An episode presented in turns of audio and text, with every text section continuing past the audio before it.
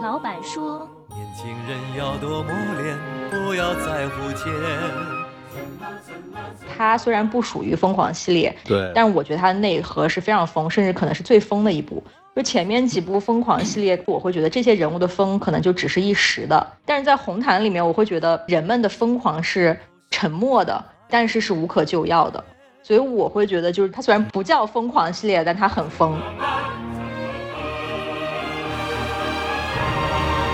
收听新的一集什么电台，我是龚老师啊，今天轮到。我这边来录春节档了啊，就是我录节目的晚上呢，是这个初三的晚上，我们已经发布了大家讨论最激烈的热辣滚烫的节目了，大家这个没有听的可以听一下。因为之前做了宁浩的专访嘛，然后就聊了这个《红毯先生》这个片儿，就所谓的影评这个事儿，就回到了我这边，就把这个活儿干完。这个听上去只有我一个人啊，这个本来呢就是有王老师在，但是王老师时差呀，就是实在是没对上，因为这个嘉宾。确实非常重要啊，非常重要！让我们掌声欢迎一下之前参与过我们高山呐，以及帮我们录过这个《哈利波特》的伊萨克老师啊！鼓掌啊！Hello Hello，大家好，我是伊萨克。马萨克，伊萨克又来了啊！啊，这个请伊萨克老师来呢，其实一个非常重要的一个原因啊，就是因为他曾经跟宁浩导演是合作过的，作为一个编剧，他来录呢，可以去更好的就是帮我们。一起来聊聊，就是这个红毯先生宁浩导演到底想说点啥？因为我发现啊，普遍的一个情绪呢是大家没看懂。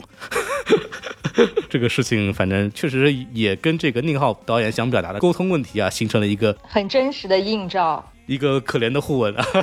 对对对，在我们进入这个影片信息之前呢，先广告进一下啊，就是我那个欢迎大家。关注我们的微信公众号 S M F M 二零一六，关注之后呢，就可以进入我们的听众群。呃，这两天我们在这个听众群里边聊这个春节档，已经打得跟热窑似的了，就是非常的激烈啊，这个头发乱飞啊，非常的恐怖啊，欢迎大家来进来这个作战。好。然后我们进入一下这个影片部分啊，简单的介绍一下影片信息。导演宁浩，主演刘德华，我相信也不用什么介绍了。对，啊这两个人其实也很多人知道的一个合作渊源嘛，就是宁浩导演的第一部呃院线出名的作品叫《疯狂的石头》。这个作品呢，幕后的支持者呢就是刘德华。当时刘德华其实发起了一个。叫亚洲星星岛计划，个人掏钱给了我记得是六部电影吧，中疯狂的石头是其中的一部。两个人呢也因为这个事情呢建立了革命感情。然后这么多年之后呢，呃，刘德华一直跟宁浩说，嗯，你要不要我们俩拍个电影？然后宁浩说啊，再写了，再写了，对吧？然后，呃，终于啊，在这个二零一九年的时候，两个人开始就做了这个红毯先生的这个项目，一直到二二年做完了，后来就赶上这个疫情没有上嘛，然后终于二零二四年的。这个春节档啊上了啊，这个原定档期其实是十一月十七号，之前呢也在平遥做了首映啊，因为平遥都是一些电影行业从业者或者影评人或者影迷嘛，所以当时的反馈不错。但是这部电影呢进入到春档之后呢，呃非常呃成功的啊拿到了春节档的这个最低分六点九，这个事情确实也是始料未及啊，因为我看的时候还挺喜欢的，然后包括业内的一些影评人或者是一些影迷。提前看过的都觉得很喜欢，所以说这个确实是让我觉得呃非常的离谱。然后我们就说一下这个票房情况吧。目前这个春节档的这个情况呢，热辣滚烫，嗯，就肯定是这个已经到了十一亿了啊，就已经到十一亿了，完全是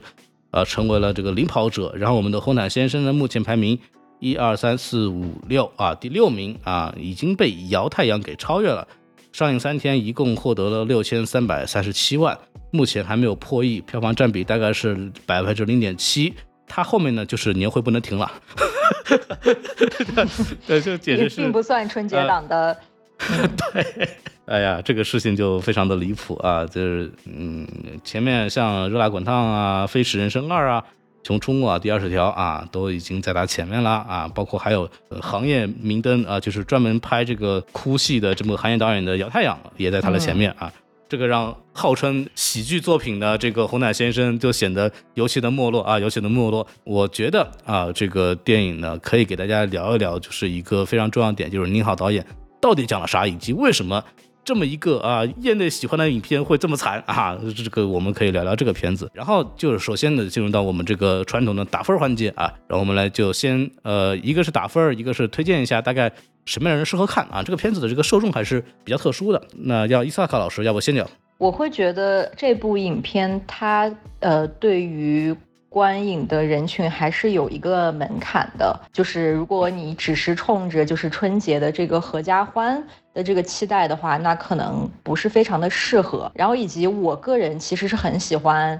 啊这部影片的，所以我也不太就是愿意就是说用就打分儿去去怎么样去评价一下它，因为对于我来说，它它在春节档它是一个非常叛逆的一个东西。就因为它是真正在反映，就是说这个导演现在在思考什么，而不是为了去取悦和迎合观众。因为其实你说像呃宁浩导演，他能不知道观众想看什么吗？对吧？他作为一个在这种呃商业片或者说呃类型片上面取得过非常大成就的这种导演，他其实是对这种东西把握是就是说手到擒来的吧？对。但是他就是偏不愿意这样做，他。真正想，因为他在这件事情上他已经没有必要去证明自己了，对吧？所以他现在想要呈现给大家的就是一个我现在到底在想啥，嗯然后那我现在就是把电影作为一个媒介告诉你们，然后你反正想看就看，对吧？我觉得他可能对这件事情也没有那么的在意，所以其实我之前在跟他有一次交谈的过程中，就他在跟我讲述，嗯，对于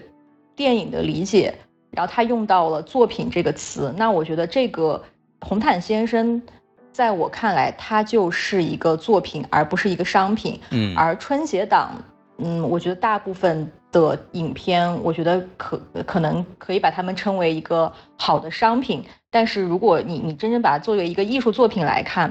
可能呃，我在我心中，红毯先生是更好的一个艺术作品吧。嗯，对，其实红毯先生他不是一个我们。呃，普遍意义上认为的啊，春节档该有的片子，合家欢的，大家看了开心的，嗯，特别心满意足的出来，然后吃个饭的那种片子，它是一个，它里边有更多的导演表达在里头。然后，如果你跟导演有更多的相相互的认同吧，可能会更能 get 到一点。我我的话就是，我还打个分吧，就是毕竟节目还是需要打分的。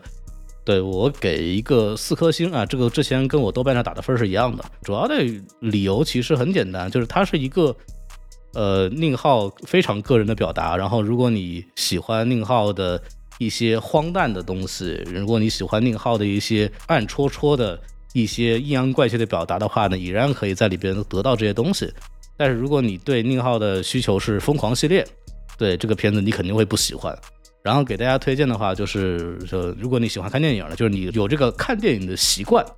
然后你。甚至你就会时不时的会看一些那种戛纳的那种电影，就是拿奖的电影的话，我觉得，哎，这个片子是适合你的。还有就是，如果你从事内容创作相关行业，这里边有很多暗戳戳的梗在，就是在聊这个事情啊，我觉得这个也是可以推荐给大家看的。然后我们来进入一下这个影片的这个内容评价部分嘛。我和伊萨克老师都是喜欢这个片子，所以说我们可能在这个节目里边更多的还是希望，哎，给大家说一说我们觉得好在哪儿，然后他这个电影在说什么东西。然后大家如果听完这个节目能够更理解宁宁好导演做这个片子是为了什么的话，那对我们来说这个节目就算做的就算成功了。对，所以说我们可以先从一个比较开心的东西聊，就是伊萨克老师，你就你看完这些电影有没有哪些？点或者哪些梗甚至特别你觉得特别有意思的？我觉得啊，我自己很喜欢就是暴打资方的那场戏。哎呀，谁不喜欢呢？对对对，因为呃，虽然说这样这样说，你也不能说暴打资方就是这个影片的就是高潮段落了，可能也不算吧。但是我自己看的时候是非常过瘾，因为我自己其实作为一个对吧，在这个行业里面没有任何话语权的一个编剧，我经常就是会遇到各种各样。奇奇怪怪的建议，因为我会觉得，比如说，呃，比如说摄影吧，那个器材不懂，你就是不懂，你不懂怎么打光，你不懂怎么就是搞这些设备，可能外行人很难去提不出意见。对，提一些意见。但是，比如说你在写一个故事，你在写一个剧本的时候，任何人都觉得他懂，对吧？任何人都觉得自己的建议是天才的，是是必要的。所以我经常会面对各种形形色色的人，然后他就会给我提各种各样的意见。然后那我在这种时候就只能就是微笑面对嘛。但是在看到这种暴打甲方、暴打资方的时候，我觉得这这个这个就是我的心声。我就是我就是觉得啊，没有没有想到，原来一个在行业顶端的导演，他也有 他也有这样的一个对吧？心愿也有就是这样抒发的一个渠道吧。嗯呃，终于在电影里出口恶气。对对对，因为我之前做节目编导的时候，也遇到过那种。就是给那些出镜嘉宾写台词儿，我就写了那些东西，写完之后交上去，然后那个老板跟我说：“你给他们分个段吧。”我说：“一人一句，自己分配不就好了？”不行，说他们不懂，你就要给他们一人分个段。就经常能遇到这种，就是让你觉得对方是不是傻逼的问题的。所以，所以我就是感觉就是看到那儿的时候就特别嗨。然后包括就那个部分呢，有那个设计很有意思，就是如果大家去仔细看的话。呃，这个电影有几段戏中戏的啊，就是一会儿还说到一些别的戏，但是你可以看到之前的戏中戏，就在那个打人之前的戏中戏，其实都是通过那个框框来去做实现的，就是比方显示器，或者是明确的告诉你有摄影机在那边放着，告诉你说哦这在拍戏，但是在那个打人那一段打一开始，所有的这些框框没有了，就感觉他们就是在里边真的打，就是那一段，其实宁浩导演表达了这个这个手法还挺有意思的，就前面。戏中戏的时候都是有框的时候，其实就是在故意的去呃建立这种距离感，然后去故意去压这种情绪，然后等到了这种需要释放的时候，然后这个情绪一下就起来了。我觉得这个玩法其实也是一个就是很电影的玩法，这个也是我很喜欢的部分。嗯，我其实特别喜欢的一个梗啊，这个梗呃，我觉得看到的时候，我觉得宁浩太坏了，就是那个我们村都脱贫的那个梗。啊，对我也有注意到。对那个梗啊，怎么说呢？就是正反理解都行啊。你可以说讽刺艺人，就是说下到农村之后想的就是我要最穷的，我要给我最粗犷的那种，就是他想象当中农村就得惨，对吧？就得那个特别穷，然后这才像农村，这才是普通的农村。但是另外一方面来讲，就是我们真的都脱贫了吗？对吧？这个东西，对吧？我就不往下说了。对，它是一个正反理解都可以的东西，所以我觉得，呃，这一块儿其实你说有没有社会观察呢？啊，那导也是做了的。呃，笑点部分，我其实还有一个部分，我是觉得，呃，玩的非常巧妙的，就是之前的一段戏中戏，拿那个糖做的玻璃瓶子那一块儿，它其实那一段的设计其实非常巧妙的。从结构上来讲，首先就是先安插了一个前置，就是。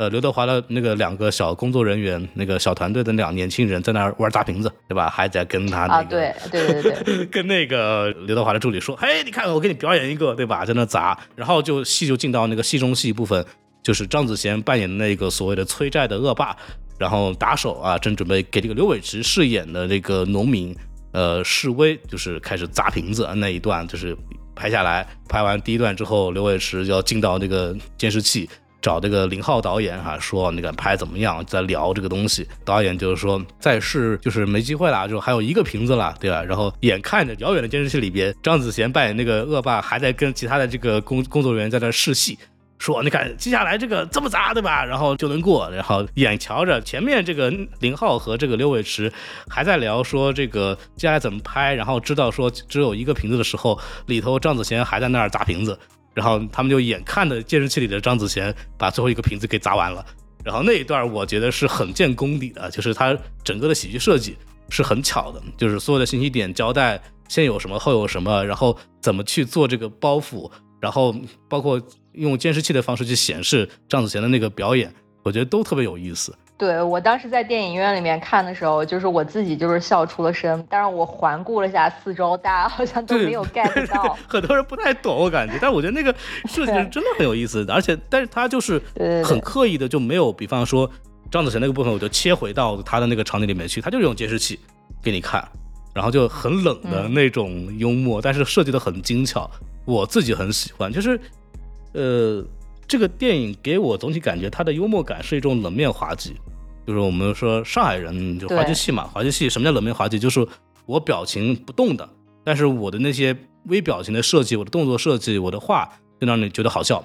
它就不是那种像宁浩之前的那种大开大合的、非常的紧绷的那种东西。就这个就是一个非常奇怪的、非常冷冷的那种玩法。我反而就很喜欢这种喜剧设计，因为我们之前其实看腻了他之前的那种玩法了，已经。我就想，哎，这次的这个风格就跟以前不一样。就非常有意思，然后你又能看到那些喜剧桥段的埋藏的那种设计，非常精巧，一步一步的带到那个环境里面去，我就觉得哇，这个东西哎是是有设计的，是是好玩的，是可以琢磨的，这是我特别喜欢。对，我觉得可能这个电影它确实是跟之前的那种手法是不一样，而且我觉得这个选择是很刻意的。嗯，然后就举一个例子，比如说当时呃刘伟驰他被那个农民发现了之后，然后那个农民就很开心嘛，他就找了这个他们那儿的村长，好像是吧？然后就说大家一起去下村长，呃联欢一下，对对对对，大家一起开心一下。那你想，其实如果我们按照就是比较正常的一个喜剧思路的话，我们会想要去看一个大明星，我只是来这儿体验生活，但是被这些人抓住之后，我被他们体验了，对吧？就是我被他们叫到 KTV 也好，然后在那种环境下，就是这这些人发生的这种冲突，其实是有很多很多戏可以做的。就你按照这个路数去走，它里面有很多戏做。但是呢，红毯它表现的是非常非常的克制，它只是用刘伟驰的 iPad，就是看了非常非常对简短的一段儿，就他们在他们在唱歌的那一段吧。嗯，然后我会觉得这个东西它就是导演一个很刻意的选择，就是之前的那个套路或者之前那些东西，我明明可以放大了去做，但是因为可能不是我想真正想要表表达的东西。然后也不是我这个影片的风格了，所以我刻意的去舍弃了。嗯，然后那包括像这种瓶子的桥段，它都是一些很安静的，然后很细小的部分，在在在讲一些幽默，而且很它反而就是，对对对对对，它它去除了那种。就是一定把喜剧就塞到你的眼前，一定要让你笑的那种手段，我觉得就是是完全两种风格。嗯，我举个例子，大家就明白了。就大家没有看过这部电影的话，大家都看过《繁花》吧？跟刘伟驰这一段非常对应的《繁花》那一段，就是范总唱安妮。嗯嗯，对。就之前那个他在跟那个汪小姐吵架，说怎么怎么样，就说那个你不在里边唱歌，然后那个汪小姐给他解释说我在跟那些 KOL 是吧？就我在跟他们应酬，对吧？然后说然后在那唱歌，然后下一个镜头一切。就是一张范总的大脸，然后就是在安妮就进来，就这个是就是宁浩之前会玩的东西。对，这个反过来你看对比红毯先生他的玩法就是一个屏幕，一个遥远远的大家看一下。对，而且这个地方其实还有一个很有意思的点，就是他其实是对之前的一个东西有 callback 的，因为下村场就是那个一开始。体验他那个小夏，就是那个村长女村长嘛，这不带他去什么西瓜雕刻，然后那个刘伟驰不不不体验了，这个特别好，对我们我们有这个正事儿，对吧？不弄了。但是你看我们刚才说的那个戏，就在车里边，呃，刘伟驰给大家看 iPad 的时候，前面还有一个镜头，就是给了那个西瓜雕刻一个特写，就是村长还是把那个西瓜雕刻带过来给他了，不可避免的这个事情还是被他完成了，带到了他之前的遇到那个窘境。喜剧的这个玩法还是很精巧的。就该做的设计都做了，但是他的手法就显得很冷静。还有一个部分我觉得还挺有意思的，就是这个刘刘伟驰这个人物的塑造，我觉得还是特别有趣的。这个片子我之前在采访节目里边也说，就是我跟刘德华也是做过采访的，然后我觉得刘伟驰的呃待人接物的表现是跟刘德华非常的相似的，他是很礼貌的，甚至是一种非常礼貌的。就是我之前举例子，就说刘德华会蹲下来给我捡笔。事情我想都不敢想，对吧？但是我的心里肯定是，这这个笔是我来捡，因为我掉的嘛，对吧？就是犯不着你来捡，而且，嗯，人家怎么说六十多岁人是我的长辈，蹲下来给我捡不太合适。在我的这种礼数里边，我觉得就太客气了，对，确实有点太客气了。呃，这个刘伟驰这个人物的塑造，呃，他是一个老艺术家，不是老艺术家，他是一个天王，对吧？他的地位是很高的，但是他在很多时候。嗯，他可能在媒体面前或者在很多人面前，他的姿态却是很低的。我觉得这个里面他就是会有这个人物啊，刘伟驰这个人物虚伪的部分。我觉得这个可能是在这个红毯先生里面他刻意去塑造的。我在看的时候，我感觉在这些待人接物部分是有很强的刘德华色彩。我印象当中，我看过一个 B 站采访，呃，也是采访刘德华。嗯，然后当时是他把那个。一个 B 站的小电视给碰到地上了，然后他马上就是捡起来，就马上趴到地上捡起来，然后把它放到桌面上。对这个镜头给我印象也非常深，这是刘德华会干得出来的事情。然后包括待人接物，我还记得我在走的时候，就是我跟他说我我采访您非常荣幸，然后他就非常非常的就是那种热切的眼神看着我，然后握着我的手说的谢谢你，特别感谢。然后你知道吧，就是这种待人接物，就是那种被训练到骨子里的那种职业化、那种专业化的那种明星会有的事情。而且说实话啊，咱有一说一，我也采访过很多的明星了。之前在平台或者在工作的时候，呃，像刘德华待人接物这么礼貌的也不多见，甚至可能他是唯一一个。嗯，对，所以这也是他主动选择的。就是我说的那个难听的，就算他就是装的，他装这一辈子，我也服他。确实牛。对，我觉得就是他红这么久是，当然是有有有道理的，对吧？就是能把所有的细节做到这么极致，那我觉得确实是一个非常非常职业、非常专业的演员。对。然后，但你看电影里边其实用了他的这个外表的部分，然后但是给他加了一个我们看不到的那个他真实的这种人物嘛，所以就显得哎就很有意思，就你感觉好像在看刘德华，但是好像又不是。然后又会有一种窥私欲，哎，就是好像哎，刘德华是不是私下里就是这个样子的？对，他是会有会有也有会有这样的问题，就你会，我就看的时候会带入进去，觉得挺有意思。嗯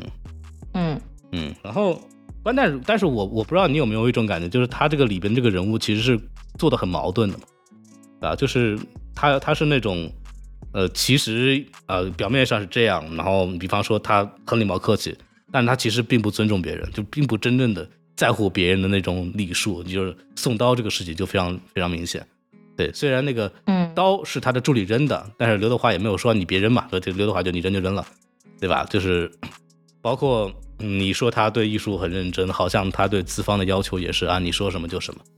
对吧？就是这这这些东西，这个人物的设计塑造的还是挺拧巴的，就是很矛盾，就是显这个人看上去显得非常的有压力啊，就是然后。包括那个什么表面上，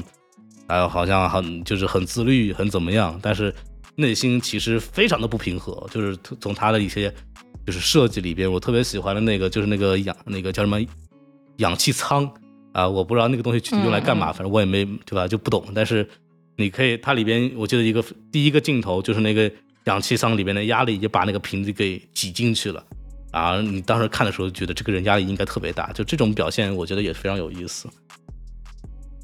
对，我觉得它其实就是一些，对，就你说到这个氧气舱，我觉得就是不管是从人物的塑造也好，还是对一些环境的这个塑造也好，它其实一直都在，呃，都在强调一些冲突的部分吧。就你刚刚说那个氧气舱，我突然想起来，就是为什么呢？因为一个你想一个人他需要到一个氧气舱里面去获取氧气，但是呢，外面。能够给你提供氧气的一棵树却被砍掉了，就是我觉得这个事情它就是一种荒谬，然后它同时也造成了一种环境上的冲突。嗯，就是为什么我们我首先我自己会觉得啊，就是这个这个影片它其实其实是很疯的，虽然它不是疯狂系列，但是它但它其实是一个更疯的电影，荒谬的。对，就是因为它嗯每一个人他每一个环境都在都都都都在冲突着，然后呢都。在人的内心去慢慢的去积蓄这种压力，嗯，都在慢慢的导致这种人的异化吧。所以我之前就是说，它虽然不属于疯狂系列，然后呢，这个风格也和之前几部这种宁式喜剧大为不同，对。但是我觉得它的内核是非常疯，甚至可能是最疯的一部。就前面几部疯狂系列，包括无人区啊，或者是心花怒放，嗯，这些影片，这些人物他可能疯的就是很外放，就甚至我会觉得这些人物的疯可能就只是一时的。对吧？可能过一段时间，他的心态就平和了，这个事儿没了，他可能就正常了。对。但是在红毯里面，我会觉得，就人们的疯狂是沉默的，是缓慢的，嗯，避无可避。对，但是是无可救药的。所以我会觉得，就是这个是，是是，我觉得他虽然他虽然不不叫疯狂系列，但他很疯。对，其实我看的时候就有一种，就是因为我们这一代年轻人现在也在讲，就是。是吧？发疯发疯文学，对吧？就是我就关注我们的精神状态。我觉得这一段其实挺与时俱进的，就是他表达了这个刘伟驰这个人物的精神状态，就是非常有意思。因为比方说我们一边还要当个人，但是我们内心就是经常在这个内心里边就已经很崩溃了，就是 对。然后然后安静的发疯。对对对。然后社会要求我们自律，对，要我们就是心态要好，但其实我们就是自律不了一点，对吧？就是那种根本就无法控制我们自己的情绪和行为。但是我们好像又得，嗯，必须得表现出那个样子。然后就是我自己特别喜欢的那个设计的点，其实是那个呃运动提醒啊，那个东西太好玩了。就是它有一种就是无论你在发生什么，无论你心情怎么样，无论你遭遇了什么东西，你都必须给我现在回来做这个品牌之臣。对，哇！当时看的时候，我都我操，就是真的有有被戳到，就是那种就是没有人在乎你内心你在想什么，但是这些事情你必须得做完的，就是 deadline 就在那边哦，就是我不管你发生什么事情，你不管你有多么遇到什么样的疯狂事情，这个东西你得做完哦。然后我就想到了，就是之前疫情的时候，我的外公就是遇到了身体上遇到了很大的问题，然后可能本来是需要我去，就是飞到很远的地方去送药的，对，然后我没有去，为什么？因为我的个人简评没有写完，我得那个我当天晚上就得交。天哪！对，这是太卷了。就是我当时在看的时候就想到那个东西，我觉得这个运动的这个设计非常好，就是它就很好的点到了我们现在这个人的一种状态。社会对你有很多要求，你不得不服从，但是你内心的这种感受、那种压抑，没有人在乎，然后你就得自己去承受。那同时，我们又能感受到刘伟驰这个人其实面临的那种心理的那种压力，就然后你就知道这个人就是他一定会疯的。后来他选择的疯的方式就跟那个汽车较劲儿，我觉得那个就太好玩了。对，你还有什么觉得好玩的点要讲？嗯，我觉得比较有意思的是，就是红毯里面好像每个演员都仿佛在演自己，嗯，对吧？刘德华在演一个极度认真、极度努力的这种天王刘伟驰，然后宁浩在演一个一心得大奖的导演林浩。那包括里面一些配角，就是梁家辉啊、杨千嬅、王晶啊，还有林浩身边的一些工作人员的，当然对我来说是很熟悉的面孔啊。那导演，我觉得是就是刻意的去打破这种。虚与实的界限，那在我看来，在当下是非常特别的。因为作为创作者本身，就是我在接触各种各样的项目的时候，我会就是察觉到，就是我们总是被要求，就怎么样去模糊这个现实，对吧？我们想讲个事儿，但是我们要想说，哎呀，我们怎么能够让观众看不出来这是个真事儿？就是怎么样让观众看不出来具体的时间、地点、真实的人物、真实的事件，就争取我们能够表达一个概念。但是就是不告诉你发生在何时何地，嗯，以免触碰到什么红线，冒犯到什么群体，嗯，对吧？所以像科幻啊、古装啊、奇幻呀这样的题材，在我看来，其实都是为了解决这个问题，就是我们表达一件事，但是会习惯性的躲在虚构的这个壳子后面，嗯，那当然这个里面有很多心酸和不得已了，但是我觉得在这样的环境下，红毯它是。反其道而行之的，嗯，就是它的故事虽然很荒谬，很多桥段它肯定是虚构的，对吧？但是它讲述的方式是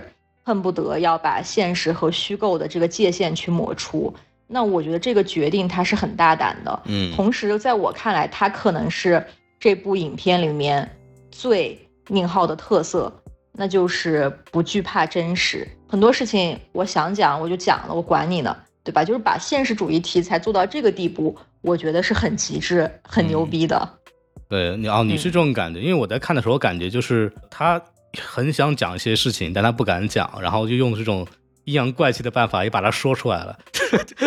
我是这种感受。你为什么会这样觉得呢？呃，就是刚比方我提到这个脱贫啊这些点嘛，他其实。用了一些技巧去表达一些东西，但他其实不敢明指的。包括我认为他把这个刀指向自己，就是所谓的讽刺娱乐圈这件事情，也是因为他没办法直接讽刺一些更大的东西，所以他拿这个东西做一个文章，是这个对。因为我们之后会聊到，其实他这个电影其实不是在讲娱乐圈的事儿，跟娱乐圈关系不大的。对，对我觉得他想讲，他想讲东西是更人性的东西，但是他拿娱乐圈开刀，他拿自己开刀。就是所谓的自嘲嘛，他一定是这是他的办法，对，但他其实并不是真正要聊娱乐圈的事情，因为我感觉其实正好说到这个叙事问题，其实这个电影的一个宣发的方向，就是说我们对娱乐圈的一些事件进行了深度的讽刺，或者是我们甚至取了一些桥段，比方说他在呃宣传的时候点了什么有九百九十九件真实事件在里头，但其实我觉得也没有那么多，然后包括它里边就是我们在我在采访里也说，包括很多的预告片。或者是一些，呃，影评博主有在讲，比方说影射之前的金马奖的一些这个所谓蔡康永调戏刘德华的事件呢，包括其实没有拍进去，但是在预告片里我们能看到的，就是那个微博之夜，李冰冰和这个彭于晏换座位的事情都有去提。但是就宁浩在采访的时候，我在问他的时候，他其实没有去承认这件事情。就比方说我在问他这个金像奖这个事情，然后个刘德华隐婚这个事情，宁浩给我的回答是啊，隐婚这个事情确实刘德华个人就是说你可以往里加的，是他个人提出来的，我也加了。但是呃，金像奖桥段其实是我们编剧写的时候正好撞上了。你说我信吗？我说我不信，因为实在对应的太详细了，对吧？就包括没有去没有去参加现场的梁朝伟，就你说他是自己编剧自己编出来的，我是不信，他一定是那个什么有映射的，但是他又不承认，这是我自己的理解。他我觉得他没有承认这个事情，所以我觉得他在表达的时候就是暗戳戳的那种表达，不是说很大开大合的说，我就是要把这个事儿说出来。我觉得反而他没有那么强的这种企图心，他在采访的时候，包括我在看他其他的采访的时候，都在刻意回避这一点，好像我在指名道姓的说谁谁谁。包括我在问他说你对电影节是不是有一些想法，他说也没有这么想，他说这是刘伟驰自己的说法，这是林浩自己的说法，跟我没有关系啊，这不是我的这个个人观点，这是戏剧里边人物的个人观点，对吧？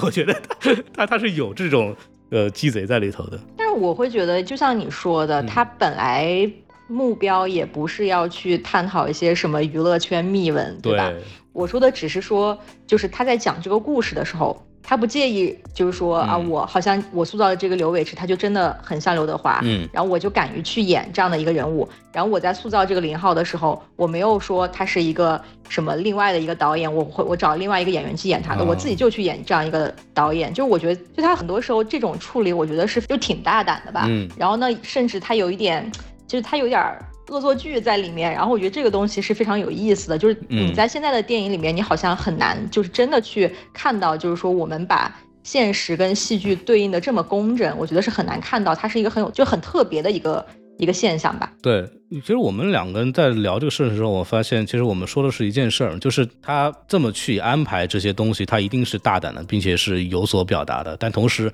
他又在阐述自己表达的时候又往回收。我觉得他就是有一点，就是我这个事儿我也做了，然后这个国内的这个电影呢，确实也没人做，但是哎，我也不说，然后我到底是不是一对一的去映射，或者我想表达这些观点，他也没有这么讲。对我觉得这个还还挺有意思的，然后跟他的一些手法你去对应照的话，其实挺反映宁浩导演的一个性格的。嗯，确实。对，然后说到这儿就可以聊一聊这个，就是我们一直在说啊，这个节目要干嘛，就是跟大家说一说这个。宁浩到底在说啥？采访里其实宁浩说的蛮清楚的一个点，就是说这个电影他想表达的是人和人之间不能沟通。对，你可以看到的是刘伟驰经历了一系列的事件，这些事件看上去挺零散的，但是这些零散的事件里边其实都能表达出一些人和人之间的会常见的一些沟通问题吧。就是比方说，我个人印象比较深的就是这个 D 站，跟我的工作相关，因为我之前是平台的嘛。然后我会看到很多的艺人为了讨好年轻人或者讨好互联网，他会去努力去做一些他自己不理解的东西，然后就会产生很奇异的这种特点。然后我说到这儿的话，就会想到之前宁浩在接受采访的时候，他提到的一个真实案例，就他拿的就是刘德华举例子。他说刘德华刚入驻抖音的时候，其实是前几条视频是拍的特别认真的。然后就感觉就找对不上那个点。后来，呃，刘德华就是慢慢的开始放松自己，理解抖音这是一个什么样的生态，然后抖音的用户喜欢看什么东西，然后发现他在视频会在之后跟前面几期会有一个明显的变化，你能看到那个调整。然后这个部分我觉得就特别有意思，就是老艺人的为了去让这个在新的平台里去传播，他做了很多的牺牲，包括这个牺牲跟他自己的那些固有认知是有明显区别的。然后这一段也写在了这个电影里边嘛，就是他跟 D 站的这个事情，呃，撂撂撂那个东西。不知道伊萨卡老师对互联网这块东西，我我自己的工作下来的，我感觉就是互联网其实现在追求的是一种粗犷的精致感。就是你是好好弄的，竟然还有精致感在里面吗？我一直觉得他追追求的就是一种，就是我为什么会这么说呢？是因为我们看到的这些抖音的这些东西，它都是非常精巧的设计的东西，它背后是有一套非常成熟的，就是科学化的体系的，有成体系的一些方法，只是它表现出来的好像是一个呃很随意的东西，这是我对这个短视频的一个理解。刘德华代表的那个旧时代，和刘伟驰代表的旧时代东西，是一个事无巨细都要很认真，我要真摔真打真演，他跟这种时代的这种所谓的这种审美取向就呈现了一种不同。然因为其实里面有一段话，就是那个 D 站的导演跟这个刘伟驰说：“我们这个很认真啊，你看我们就弄得很很很精细啊，对啊，我们就是在认真弄啊。”然后那个刘伟驰跟他说：“我的认真是这个意思，然后跟你的就不一样。”我觉得这一段其实还抓得很准的。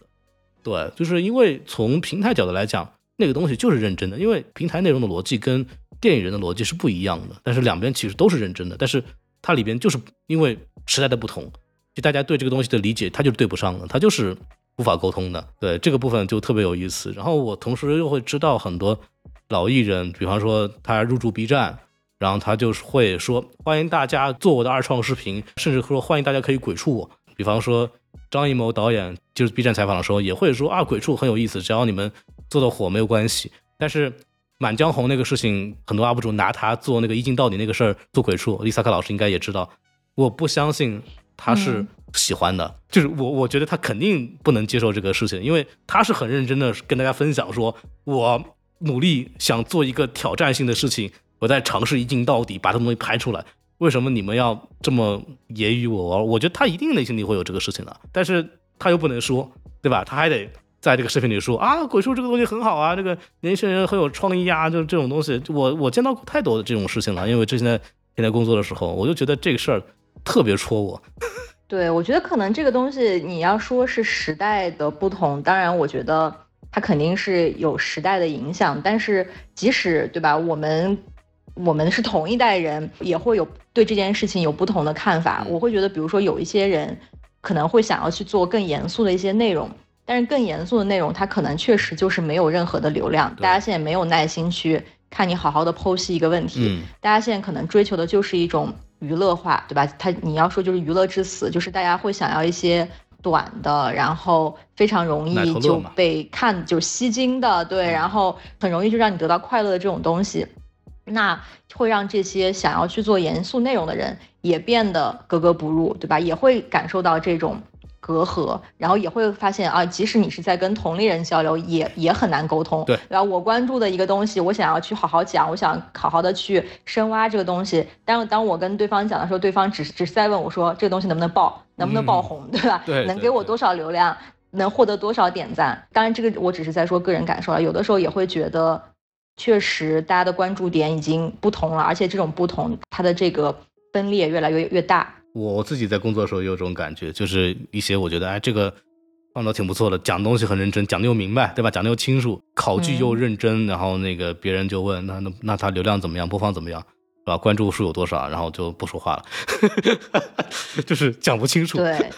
有些东西就是，甚至这呃很多电影，比方说我们。说这个电影它怎么怎么样好，它的镜头怎么考究，然后怎么个引经据典，映射了什么事儿？那观众说我看不明白呀，你跟我说这个有啥用呢？对吧？我看不明白，它它就不是好电影啊。对啊，这个东西就就没法说。我觉得这个部分其实 B 站这个这个段子在这个电影里边其实是一个挺有共鸣的一个典型的，就是大众传媒和个人的沟通的这样子的一个问题。对，它是一个缩影。还有一个黄色话题的，就是那个约炮那个事情。那个部分其实刘伟驰他一直在担心被拍，不断的就是在那儿搞嘛，然后那个搞到后来自己就炮也没约成。女导演本来就意思其实还挺挺愿意的，但是被他这么一搞，就说哦你是。因为我的年龄，还是因为我的阶级，你你不信任我，就很好玩，就是那种就明星好像又想约，然后又怕被曝光，对，又担心呢，又不能跟对方明说，这个部分我觉得就特别有意思。对，有一些那种就是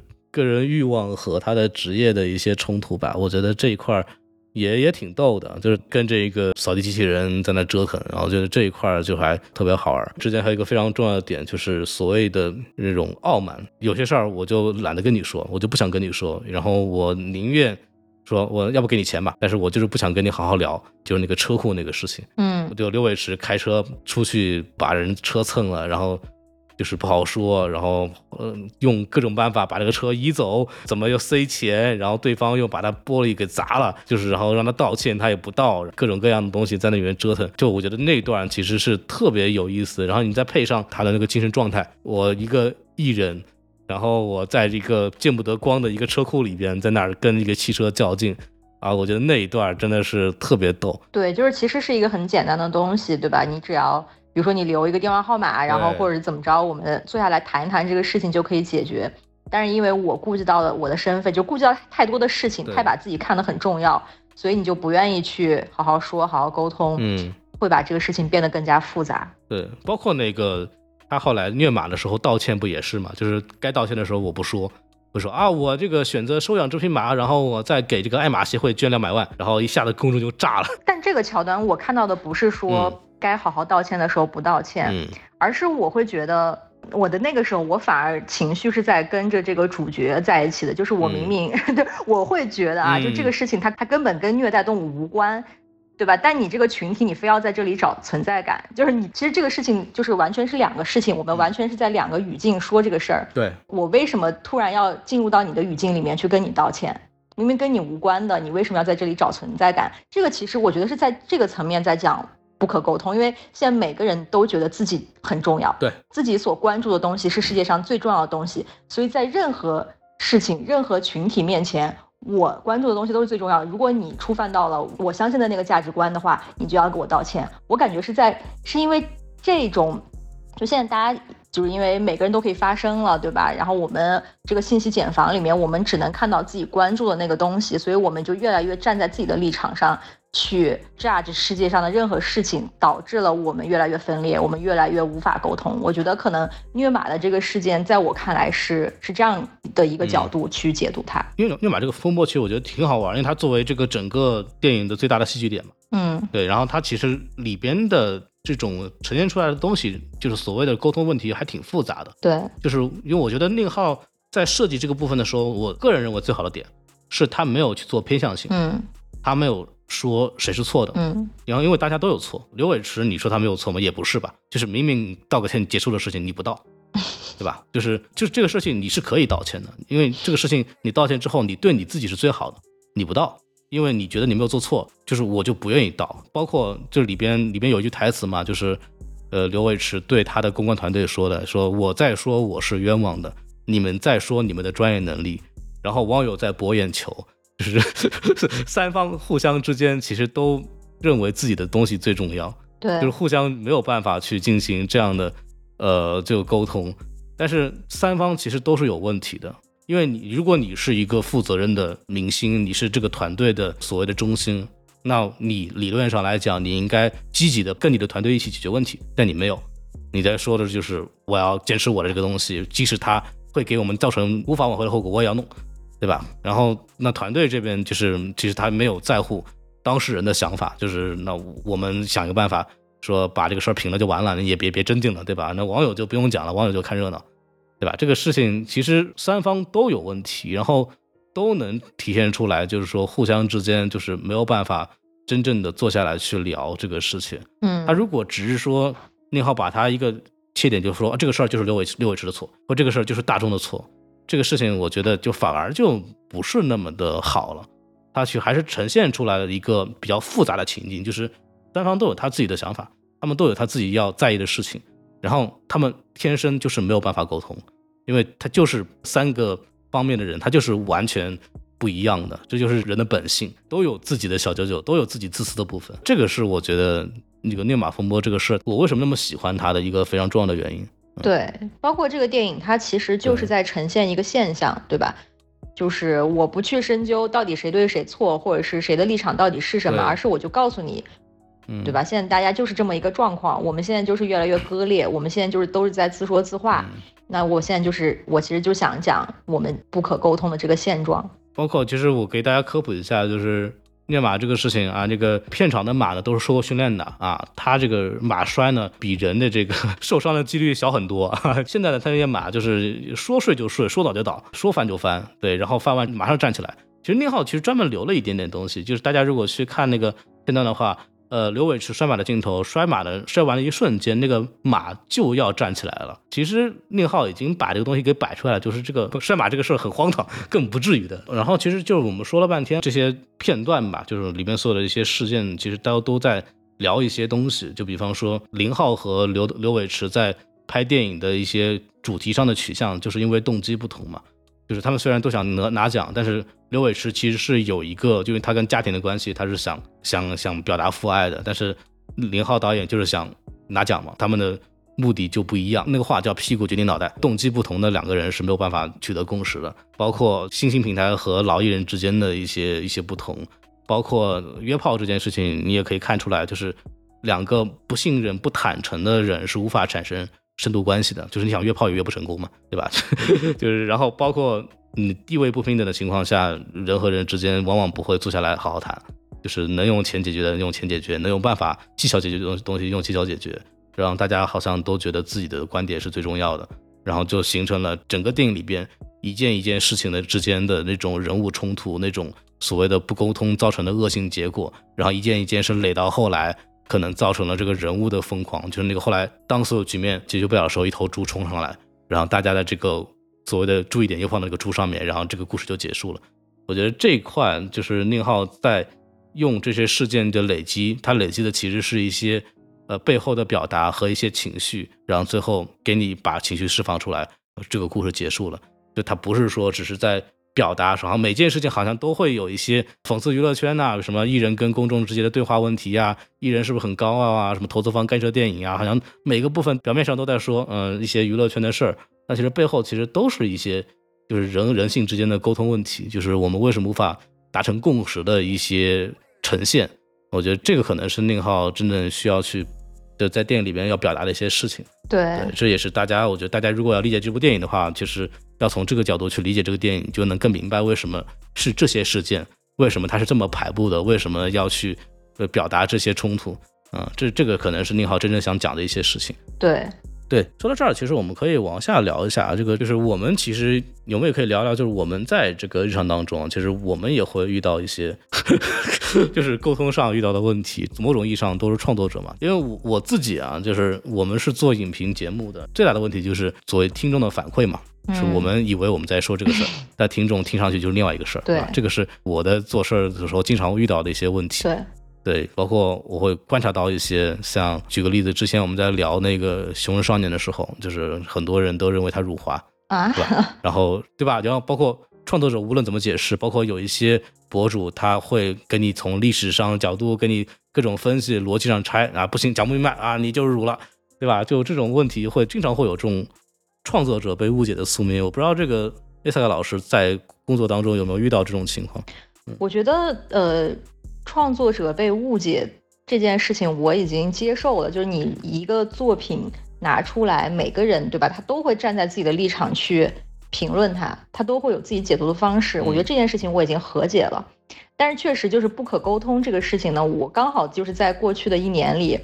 我在我的工作上面和生活上面，我我都已经产生了这种嗯不可沟通的领悟。我觉得工作上面是什么呢？就是。首先，作为创作者是跟人沟通你的艺术选择或者说你的想法是常常态了。但是我现在越来越觉得，啊，你在跟各种各样的人去开各种各样的会，其实没啥意义。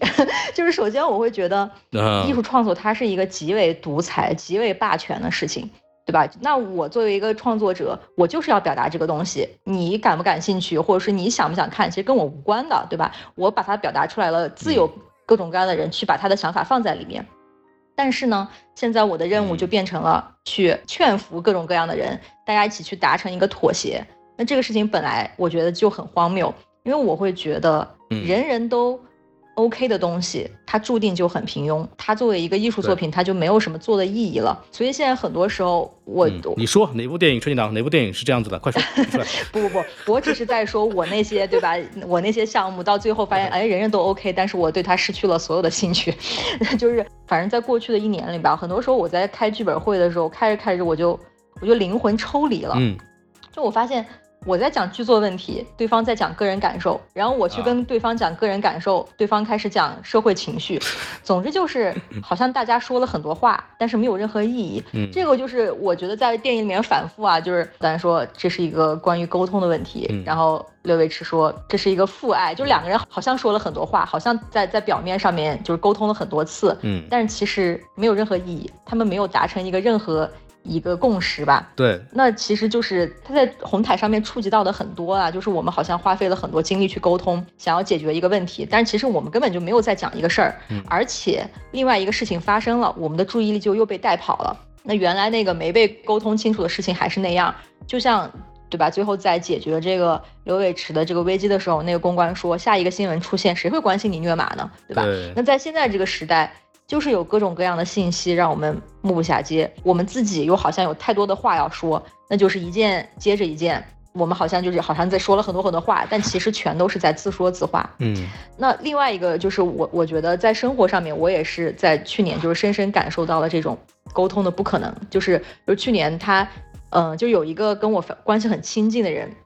然后他他就试图跟我沟通，然后我们就聊了三三个多小时。但当时我的感受就是我在不停的撞墙，就我觉得我好像说出来的所有的话，对方都接受不到。嗯但是他还是在不断的问我说：“你为啥不跟我沟通？你不说我怎么知道？”所以那天晚上我就我就在思考，就是人为啥要沟通？就是要是不去沟通的话，我们至少还能 维持一个表面的和谐。但是因为这次沟通，我就感觉我好像说的每句话都是在伤害对方，但是我也突然被我这种就是我发现的我们之间这种巨大的鸿沟，我也震惊到了。嗯所以后来我就是去看一些这种沟通技巧的书，然后就其实很多时候人跟人说话其实都有各自的语境，那只能说以后我尽量去对方的语境里面跟他去沟通，但是到了我真正想表达什么的时候，我可能真实的态度就是我表达我的，能聊就聊，聊不了就算了。嗯，就是有的时候真的会有这种深深的绝望吧，就因为每个人他的经历、他的思维，然后或者说他的立场，或者说他的利益需求，真的是不一样的。对你想要跟他去沟通，但是他其实确实是接收不到。那我觉得在这部电影里面，他表现的是很淋漓尽致的。对，因为那个电影到后来也没有拍成，对吧？然后啊，对有一个非常有意思的事情，就是我们后来都已经不在乎那个电影拍不拍成了，就是对而且你你会发现，就是按它不是一个很传统的说，它有一个核心矛盾，就是比方说，呃，嗯我们就拿举个例子说，我就是要拍一个电影，对，我们要拍一个。电影，然后我这个理论上一个商业片，如果是宁浩要拍商业片的话，他应该是所有的事情都在围绕这个拍电影的东西作为核心，并且可能它的唯一核心点是宁林浩导演和刘伟驰在创作上的一些问题，所有的矛盾，所有的牵扯出去的事情都回都会回去毁敲这个母题，但其实没有，就是那个所谓林浩说的，我要他是表达偏见和沟通，然后刘伟驰说我要表达父爱。其实你会发现很多事情都跟这两个东西没关系发生的事情，然后也其实回敲不到他们的核心的分歧上来讲，然后电影莫名其妙的就拍不了了，就拍不了原因不是因为什么理念不同，是因为乱乱七八糟什么资方撤资打资方，然后刘伟驰自己的舆情问题虐虐马，对吧？跟这个所谓的这个核心没有关系了。对，然后呢，所以说我觉得刚刚你说的那个东西就提醒到我了，就是这个真的是我们在日常当中会遇到的问题，就是我们好像聚在一起要干一个什么事，但是往往就是后来这个事没干成，跟我们在这个市场的核心分歧没关系，可能有很多其他乱七八糟的事情就把这个事给给抹掉了，就过去了，这个事儿就就没了，就这个太多有遇到这样的问题了。对，就是我们好像是在解决一个问题，但是好多是后头后面的事情发生了之后，这个事儿好像就没了，好像沟不沟通也无所谓，对吧？这样想起来，聊不到一块儿去，对到后来很可能就是因为一些让这个事儿做不成的，是因为个人关系问题造成的，就是沟通不了，或者是发生了一些事情让这个项目做不下去了，往往跟这个内容上的分歧没关系。这个事情我觉得特别真实，然后宁浩又有这种很松散的结构去承托这个事情本身，这种松散的结构又跟这个现实上沟通的问题形成了一种互文，我觉得就很巧妙，但它就又很不商业，非常的有意思。但是你细想。哎，好像社会当中、生活当中，我们遇到的这种沟通不了的、成不了的这种项目或者这种工作，往往就是一些乱七八糟的事儿，然后就是莫名其妙它就没有了。特别像我们这种工作是做项目的，那就太多这种情况了。因为如果你还上班的话，你反正你知道每天遇到这些人，你总总是要聊一些核心问题的。但如果是项目的话，就就聊不了，就不聊了呗。这个行业我再也不会碰到你了，下个项目就不一定有你了。这这个部分真的是过于的真实，因为我自己在跟我们就是团队啊，或者我之前上班的时候，跟下面小朋友聊天的时候，我也会，包括我的老板，就是也会遇到各种就是就双方的。目的就是不一样，就比方说我的老板是要流量，对吧？然后我的目的是让一些我认为好的创作者上上去，资源助推啊，或者怎么帮他们把内容做好呀，什么东西，我就要花时间做那些东西。然后我的老板就说：“啊，你你管那些人，这些人他的增长效率不高，那有什么用？”我说：“那他对这个社区好呀，他这个内容做出来之后，这个能提高我们这个平台的调性啊。”然后老板说说，我们这个就今年的年底的任务是我们的流量翻两番，对吧？你做这个事情有助于我们完成这个事情吗？那如果完成不了，那你的资源不是浪费了？造成的结果就是要不就是我委曲求全说老板您说的对，对吧？我就弄，对吧？就是按照你说的做，我丧良心，对吧？就这个垃圾作者不行，他流量很好，我给他推；要不就是老子不干了嘛，就像我现在这样。就沟通不了一点就不沟通了嘛，对吧？然后我相信丽斯卡也有吧，就是如果我们在跟一个人介绍说这个东西有多好的时候，很多人 get 是 get 不到的，他没有那个学学识背景，他没有那个东西，他就是不理解这东西好在哪儿。这个事情我是经常遇到的，就是我跟我的同事的，那我也不是说贬低我的同事，因为大家确实这个没有对错问题，这个真的就是大家的背景不一样。我跟他们聊说，哎，这个作者他的这个部分特别好，然后他因为什么？他在讲这个东西涉及到什么什么知识，然后我的同事可能他就这方面他是空白的，他就不懂啊，他就说啊，这个连这个人连普通话都说不清楚，这个东西有什么价值？这个东西就经常会发现，你就讲不明白这个事儿就不懂，因为他没有看过那个东西，他没有看过这部电影，他可能可能没有看过那本书，不懂它里边一些很妙的区别，然后大家到后来就会变成那么看数据吧。看数据这个事情，就让这个沟通就显得没有意义了。对，它就是另又又是另外一个维度的另外一回事了。对，就是 它跟艺术作品本身好不好，其实没有任何关系了。它就是一个另外一个维度。然后这个时候我就很挫败，就会觉得这真的完全无法。就就会进入到那个状态里。对啊，所以我现在在在这种事情上面就是啊，对对对，就是别人说啥我就是啊，对对对，因为我真的是觉得创作这个东西是聊不明白的，因为你的审美啊、眼界能力、思考深度都一致的人，我觉得基本上是没有的。嗯，那就算差不多，你们之间的个人感受差异也完全是没有办法达成一致的。所以我会觉得，当然。对于创作者来说，可能好处是我我比如说我想写一个东西，我想写就写了，对吧？我不管有没人看，反正我想写就写。但是那如果说作为电影，我觉得这个事情就非常的麻烦。如果比如说你你写一首歌或者你画一幅画，这个东西完全由你决定。可是电影它是一个，它是要有一个群体对才能完成的艺术。所以你你常常都会觉得我在干嘛？就是我为什么要花时间花精力去让这些人明白我要我要说什么，我要做什么，我为什么这么做好，我为什么就是这样选择？就很多时候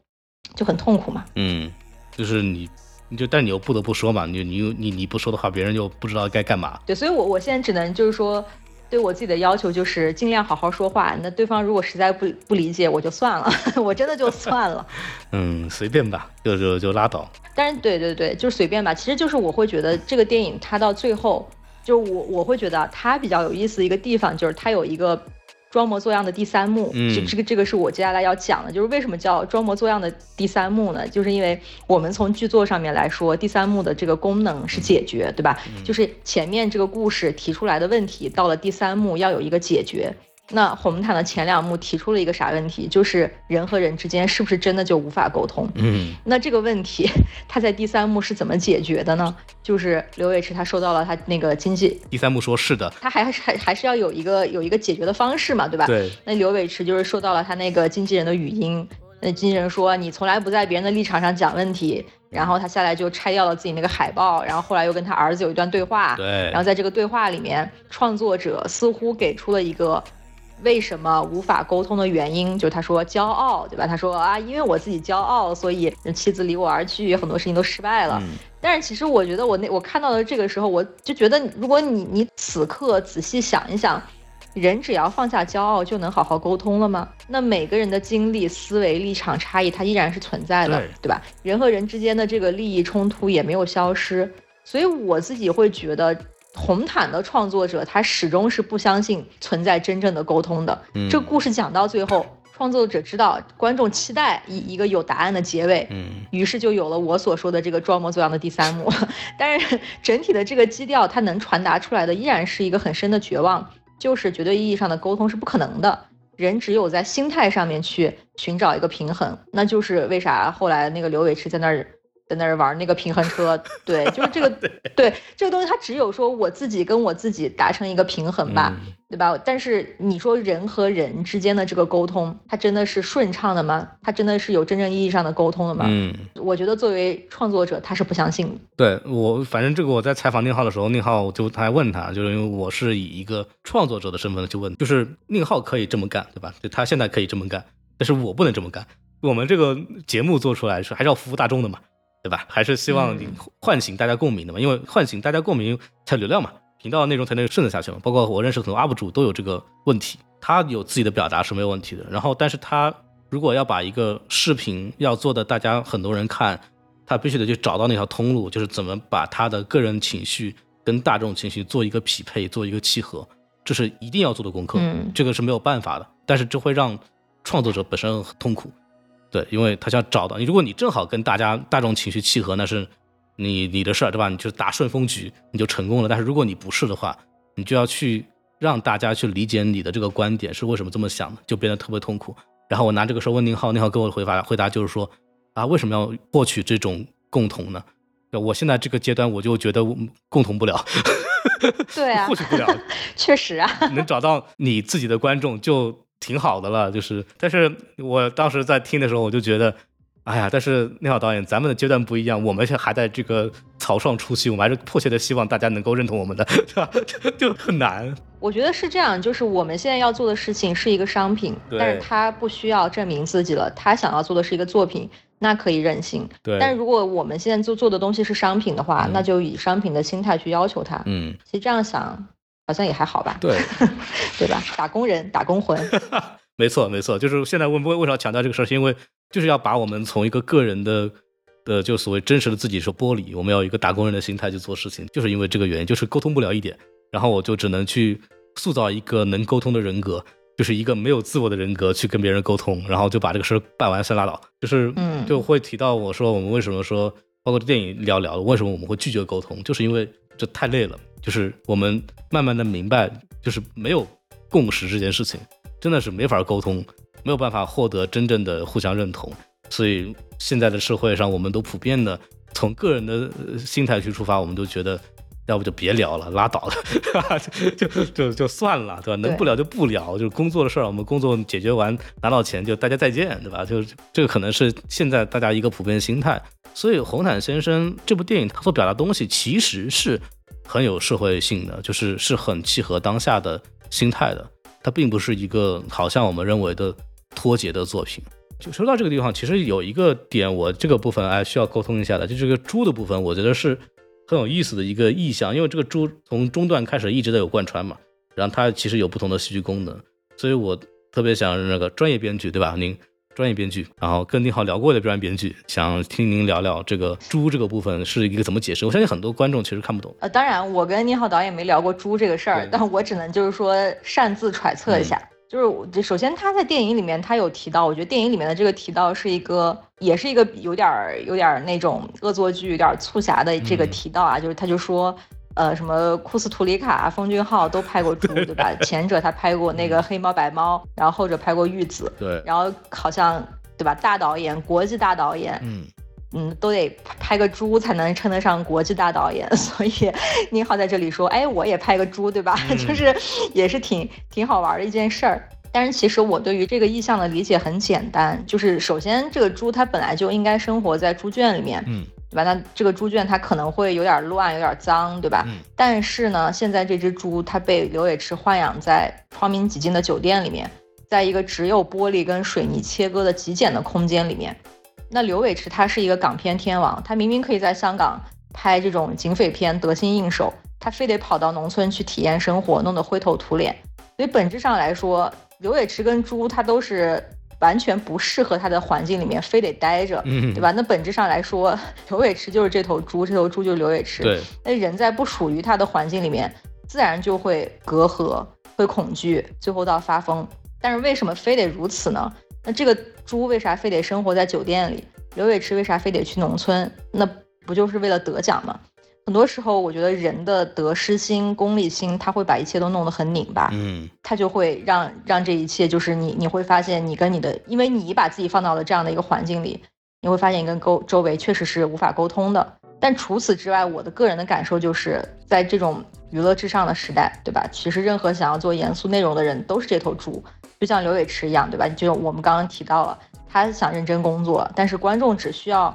娱乐的、能迅速传播的这种扁平形象。所以我会觉得，就是你在这个时代里面，一旦成为了这头猪，最后的结局就是只能是从高楼坠下。我觉得这个东西它是红毯的创作者一个很悲观的心态，啊甚至我会觉得它可能是创作者的一种自比吧，就是我们在这个时代里面，我们想做的事情其实是跟大众的需求有一点儿背道而驰，嗯我们就好像是生活在这种钢筋水泥里面的这只猪一样，然后我们最后的结局可能确实也像猪一样要从高楼坠下，我自己是这样觉得啊，就是我们都他妈是猪。对 说到底就是大家都是猪，对我我我我当我在理解这个东西的时候，我是应该大家大家最有印象的可能是后来那个猪上桌那个镜头。对这个我当时看的时候就觉得就是一个矛盾转移的东西，就是所谓的大家到后来从那个剧作上需要一个情绪释放，猪要上桌，然后去打破大家所有的这些争吵，然后用一个新的事件，然后去转移注意力，就跟我们刚刚之前讲的那些东西，就是所谓的解决争端的方式只有一个新的争端。对，这只猪是在那个桥段里面是这个功能啊，但是你要说它在整个整个影片里面，它作为一个意象是是什么作用？当然我自己的理解是这样，也许对吧？宁导他有自己的理解，嗯编剧有他自己的理解，大家又不可沟通了。但是对吧？反正就是对于这个这个影片来说，我会觉得是这样的。嗯，因为在最后里边有一个桥段是猪在这个走廊里碰到那个机器人，然后那个机器人对他说了句“嗯你好，顾客”，就猪就是人嘛，就就已经把这个事儿就给说出来了。对我还认同你说的这个说法呢。说到这个猪，就说到这个我们很多所谓的影迷在看这个片子的时候，都会想到了两个所谓欧洲电影节的片子，一个叫《方形》，一个叫《主竞赛》。因为后来那个那个猪上桌，就让我想到了这个呃方形的最后是有一个野蛮人在桌上表达行为艺术，跟那个东西很像，你知道吗？然后我就觉得这个部分应该是有一些有一些相关性的。呃，虽然说这个宣传的这边其实就刻意就没有去提方形和主竞赛两部电影，但是其实我们在看的时候都觉得确实有非常类似的部分。嗯，然后我不知道伊萨克老师看的时候有没有这种感受？嗯，说到方形，其实我我自己觉得，因为我们刚刚聊了很多，就是红毯的优点，很多我们喜欢的部分，但是我觉得就是我不太喜欢，或者说我觉得它的缺点恰恰是太过方形，因为我自己本身就不太喜欢方形的这个导演的鲁本·奥斯特伦德，嗯。就是方形其实还好，我觉得到了悲情三角，就是把我对他的这个 不喜欢推到了一个极致。啊，因为我会觉得这个，呃当然，但我们现在就只讨论这个导演啊，就是说，我觉得这个导演导演他的问题在于，他会在影片中不断的去抛各种概念，嗯，但是他完全不去做深度阐述，他也不给观众思考的空间。我们去拿那个悲情三角来举例，就是你以为他要讲消费社会，结果他开始讲性别角色；嗯你以为他要讲性别角色，结果他是开始讲阶级差异；嗯你以为他要讲阶级差异，结果他开始讲意识形态，还是以那种朗诵名人名言的形式，然后最后搞了一个那种荒岛求生嗯的这种段落一锅烩。我会觉得他们全都停留在非常肤浅的呈现上面，嗯就因为他在这个故事上面没有对他自己抛出的任何概念进行深度的阐述，所以影片它就充斥着很精美的画面和一些非常片段的讽刺幽默。嗯就是我会觉得，也可能可能一些观众会觉得不明觉厉吧，就你感觉导演想说很多，但其实我我认为所有的问题都是点到即止的，嗯就感觉很装逼，很糊弄。那要说的不客气一点，我觉得悲情三角本质上跟快手短视频没有任何区别，甚至我觉得快手短视频还要更真实，因为他们都是在一一段儿一段的在引发观众感官上面的刺激，但是其实没有任何更深度的思考了。当然嗯，我现在说的是方形的导演，就这个奥斯特伦德的缺点，并不代表说这个缺点在红毯先生里面也有。但是可能因为我太不喜欢奥斯特伦德了，所以啊看红毯的时候，我又总是想想到方形，所以他就有点干扰我。嗯所以我会对，就是就是，我觉得如果拿方形去类比它，当然我会觉得我可能可以看到一些方形的影子，但我觉得这不是它的优点，反而拉低了我对它的观感吧。我觉得诚然，他其实看过两部电影的人都会觉得会有这种很奇妙的相似感。就比方说有一个就桥段，就是所谓的我们刚刚也提到明星睡媒体人、艺术家睡媒体人这件事情，都表现出了艺术家或者这个明星的一些因为想自保而做了一些比较过分的事情。比方说《方形》里边那个艺术家跟这个女记者就是说，你们就你的安全套你不能自己处理，就担心那个所谓这个女记者会借精生子什么东西的，就把就感觉觉得自己特了不起一样，有有人愿意用她的镜子生孩子一样。然后刘德华那个就是所谓的就摄像头那个梗嘛，就是生怕被偷拍。其实这里边都有一些对应，都能表现出主角的一些傲慢或者自以为是吧，都会对这个部分有讽刺。对，然后包括就是我们说宁浩采访的时候老说的叫叫叫什么极简风格，极简主义，对，就是尽量用长镜头，尽量用一些有寓意的，比方说我们刚刚提到的猪的意象，在影像上的一些设计，来去更多的替自己表达，而不是用演员的表演或者台词来去表达等等，这部分都确实很类似。但是实际上，我觉得像方形或者主竞赛，呃，跟这个红毯先生最大的不同是，我觉得红毯先生其实只是在表层上来讲跟他们会比较类似，因为我们刚刚提到，刚刚 Lisa 提到的，就是就是这个奥斯特伦德特别喜欢干的事情，就是一段一段的去分开来去表达一些他想表达的话，但是之间没有什么关系，然后又都浅尝辄止，这个反而是恰恰是我看到很多人对红毯先生的评论，说他讽刺的一系列娱乐圈的事情啊、资方啊、什么艺人啊、什么互联网啊等等，好像每段在讲一件事情，互相又不关联。好像就是一段一段的又浅尝辄止，没有去很深入讽刺，这个两个的论调是一模一样的。然后，但是恰恰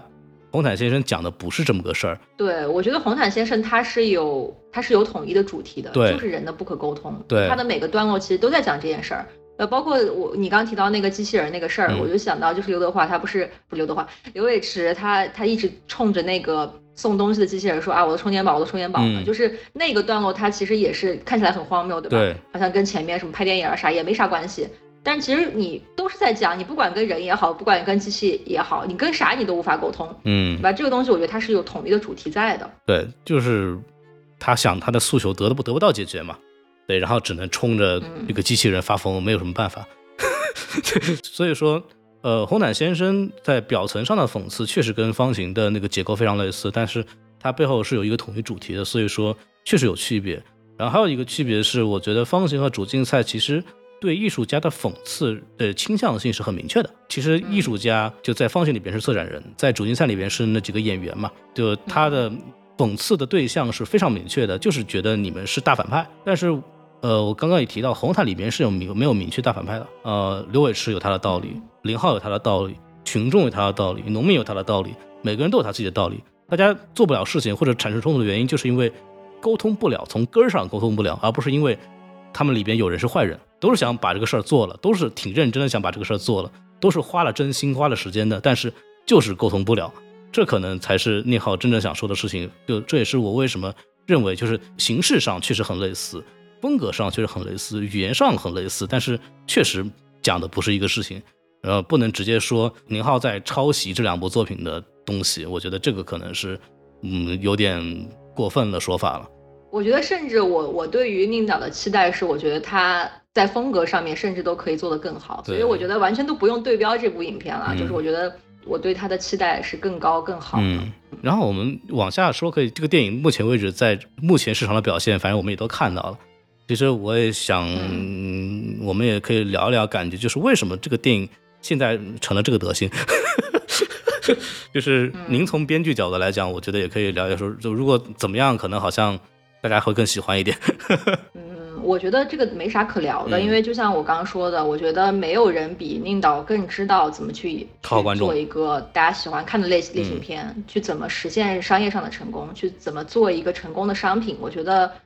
我聊不如他聊，他其实非常知道，他只是不愿意而已。我看到很多人说，就是这部电影放在春节档失策了，对吧？跟其他几部贺岁片相比，对，它显得很不适合。但是其实我个人，我超级喜欢这个安排。我的内心是一个很疯批的人啊，嗯就是因为春节档嘛，大家都期盼热闹一点的东西，合家欢一点的电影。嗯。但是红毯相比就非常的叛逆，就它不仅不热闹，而且非常的安静，就是安静的很恐怖的那种安静。嗯，它带点那种冷眼旁观的戏谑，就是春节了，对，大家都你好我好大家好合家欢是吧？嗯那我告诉你，你们其实都是在鸡同鸭讲，对没有人实现真正意义上的沟通。我觉得从这个意义上来说，这个电影放在春节档简直太妙了。所有电影其实聚在一起，它是使出浑身解数去满足观众的期待，但这个电影就是我不愿意了，对吧？我觉得这种这种有点促狭、有点恶作剧的这个劲儿，我特别喜欢。嗯，当然了，就是也可能宁导他也没想那么多，就只是春节档的观众比较多而已，也有这个可能。嗯，我确实也没有觉得说宁浩能调整什么事情，因为就他想调的话，他都会调。但是我只能是就是跟大家说一下，为什么可能大家感受是不舒服的。就比方说我们之前聊到一些问题，嗯就表面上的故事很散，事件之间好像没有强关联，对吧？这就非常不商业，它不是一条，因为商业电影它会有一条非常明确的主线呢，尤其只有一个主要矛盾，然后所有的东西都围朝这围绕这个主要矛盾展开。对比方说林浩和这个刘伟驰之间的一些对电影的理念的争执，这个电影是没有一个统一的东西的。所以说，就是观众会看的时候觉得非常散乱。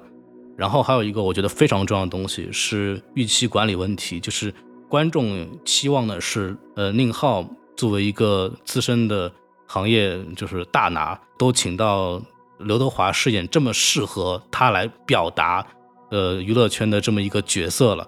你竟然在讽刺这些娱乐圈上浅尝辄止，就是你没有很深入去嗯剖析里边的问题。然后好像就是一段一段的，就是点到说啊，我们有这个问题，啊，我们有那个问题，啊，没了，既没有对他进行非常那种猛烈的讽刺，除了那个打架之外，没有那种很深入批判，对吧？他是他的批判程度甚至还不如《永安镇故事集》，我觉得艾萨克老师应该看过那个电影，不过瘾，我看着很不爽，然后我没有达到我看这个电影想要看到的东西，这个可能也是他在观众预期上做的一些没办法的东西。如果大家去要聊电影宣发这件事情的话，电影宣发一定会涉及到他要去打一些卖点。那他在打卖点的时候，他一定无法去打沟通这件事情，因为这个东西太学术了或者太深入了，它是不适合做一个营销的卖点去卖的。所以他一定要去打什么九十九百九十九件娱乐圈真实的事情，一定要去打刘伟驰和刘德华的相似，一定要去打里边的一些什么由真实事件改编的桥段。然后就会造成大家对这个电影会产生错误的预期，看的时候觉得这个东西不是我要看的东西啊，你为什么不讽刺？然后，但是但是反过来里面还有一个点，我其实又要提的事情，我觉得这个其实涉及到一个宁浩自己的一个问题，就是我不知道您对宁浩是什么样的评价，以我对他浅薄的交流，或者是我对他其他去参加一些节目的感想，我觉得宁浩是一个。有脾气，但是有很多话想讲的同时，他又不敢说的人，就是宁浩自己。其实，在《十三幺》里面就说，他还是会有怯懦感，就是他还是有些话不敢说，不好说，然后就是所以说不说好嘛，对吧？然后就就会觉得我到这儿我也不能挑明了跟大家讲，然后我好像因为他自己的很多事业又在大陆市场，也没法去表达一些很很深入的观点。然后我自己在跟他聊天的时候，那有因为有些东西不太适合往外去放出来的东西就没法说，但是我能感觉到他是有很多东西想说，他也知道很多话很多人希望他去说，但他觉得有没有办法去说，这是我对他的一些认知。所以说他在这个作品里面其实没有去用一些很凶狠的办法，或者是批判的特别的深入。我觉得这个也有他的一些考虑在里头，但是我觉得这个东西难免的吧。每个人在，尤其是我觉得在电影这个非常敏感的这个大众传媒的手段上来说，注定是因为大家如果都会看的话，你注定没有办法就把一些事情讲得那么的明白。在在我们的舆论环境下啊，但是我觉得他作为一个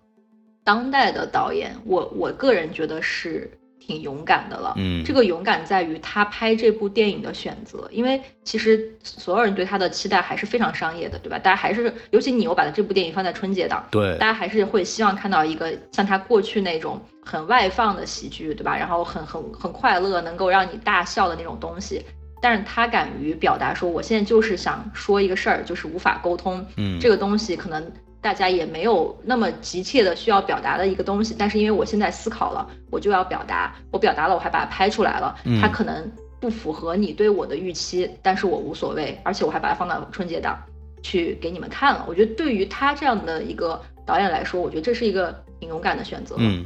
对我同意，因为我觉得人如果要维护维持自己的江湖地位，他大可以去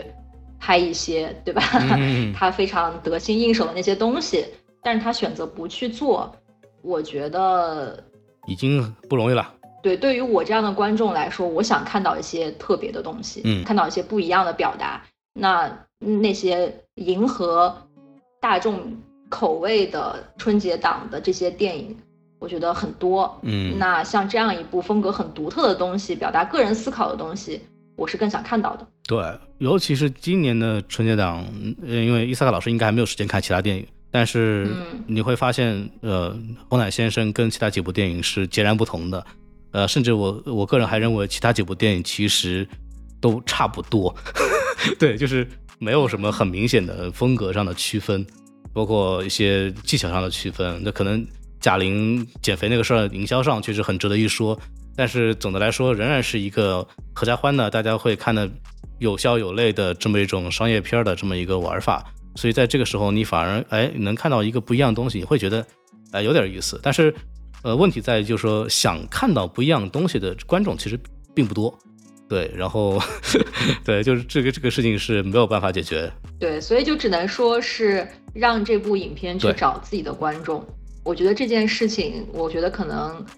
宁导他自己也想得很清楚。就又又跳回到就是宁浩跟我讲的，说我希望跟每个人讲明白，这个电影不是疯狂什么什么的系列。呃，我们做这个节目也是希望，就以我们的一些理解吧，就是跟大家呃聊一聊，我们认为这部电影在做什么，以及它为什么呈现出了现在这个样子。然后，如果大家有幸正好能听到我们这个节目，然后看完这部电影，确实有些问题。然后，如果我们的一些内容能够让你觉得觉得，然后这个电影不是你想的那么糟糕，我觉得我们这个节目也做到了啊。我们作为内容创作者，我们也深知沟通非常困难。然后，如果有一个听众、两个听众能够从我们这获得你们想获得的东西，或者然后也因此会更喜欢这部电影的话，我觉得非常荣幸啊，非常荣幸啊，真的是非常感谢大家。然后说到这儿，我们这个节目也差不多。然后也是非常感谢伊萨克老师啊，来我们节目啊，跟我来一块儿把这个片子给录掉啊。然后我们还是谢谢孔老师，还是老规矩啊，欢迎大家关注我们的微信公众号 S M F M 二零六，然后就可以添加订阅公众号之后可以添加那个机器人，就可以来进入我们的这个听众群，跟大家一块儿聊聊这个片子。如果大家听到现在非常喜欢我们节目的话，欢迎大家。点赞、评论、转发、打赏，以各种办法可以来支持我们。互联网上能找到能够互相理解的人很不容易，所以还是非常感谢大家能听到现在。然后我们这个节目就跟大家说再见了，拜拜，拜拜。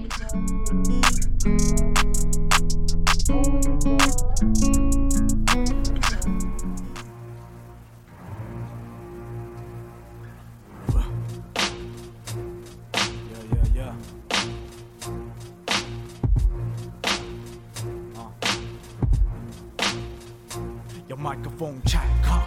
我的雷查面对整个世界，我要你明白我的真心，所以我把节奏和时间混合随身听，苦思冥想，先帮我支配神经。我用了日夜锻造一条弹道通天塔，是办法得办到。可有人在出卖，所以只能拐弯抹角的传达给你信息，迎接真实的破晓。别看不起我们弱小的力量，已经接通古代开启巴别塔的气场。虽然我们又一次来自不同。的地方，但只要我们有坚定的意志念和锁链一样的臂膀，就能让他定的万物时间中再次转动。他需要的能源是我们经文的传送，让我们离开放纵和被误解的传统，仅先恢复独立、信任和宽容。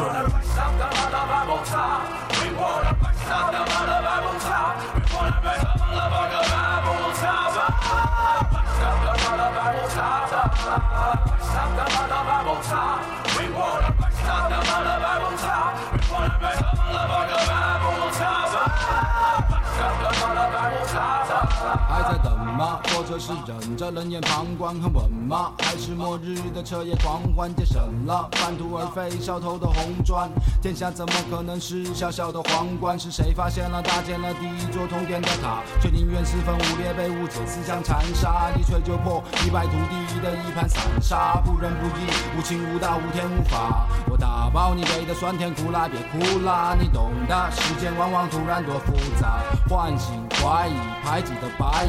蚁，衣锦还乡再把梦白记，在天牢细数伤痕累累在煎熬。我先到，等来黑夜白天变颠倒，采购的灵魂来不来得及？站在原地，你看我，我看你。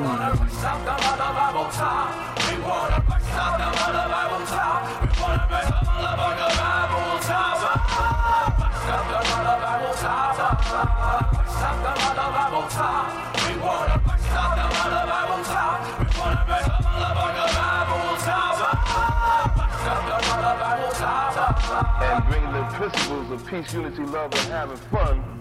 stand for knowledge, wisdom, understanding, freedom, justice, and equality. Peace, unity, love, work, and having fun. Overcoming the negative to the positive. Science, mathematics, facts, we wanna rise up the mother top. We wanna rise up the mother top. We wanna rise up the mother top. Rise up the mother top. Rise up the mother top. We wanna rise up the mother top. We wanna rise up the